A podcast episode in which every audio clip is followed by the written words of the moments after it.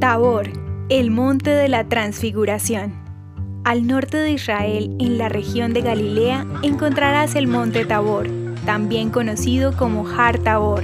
Esta montaña tiene una altura máxima de 562 metros sobre el nivel del mar y se eleva a 400 metros sobre el terreno circundante.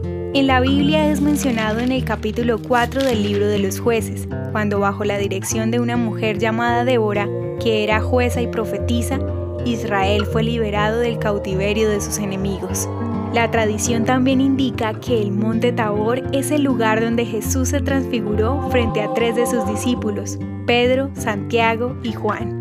Por esta razón, este es un sitio de peregrinación para los cristianos y en su cima se puede visitar el Santuario de la Transfiguración construido en 1921 con estilo neorrománico.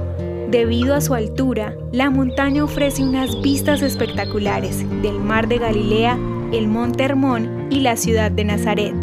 El monte Tabor fue declarado Reserva Natural y Parque Nacional en 1991 e incluye hábitats naturales, antigüedades y sitios históricos.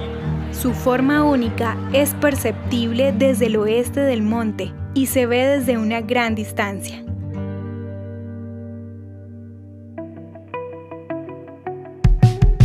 Esto es Audio Historias de Israel. Si quieres apoyarnos, recuerda que puedes compartir, guardar o comentar.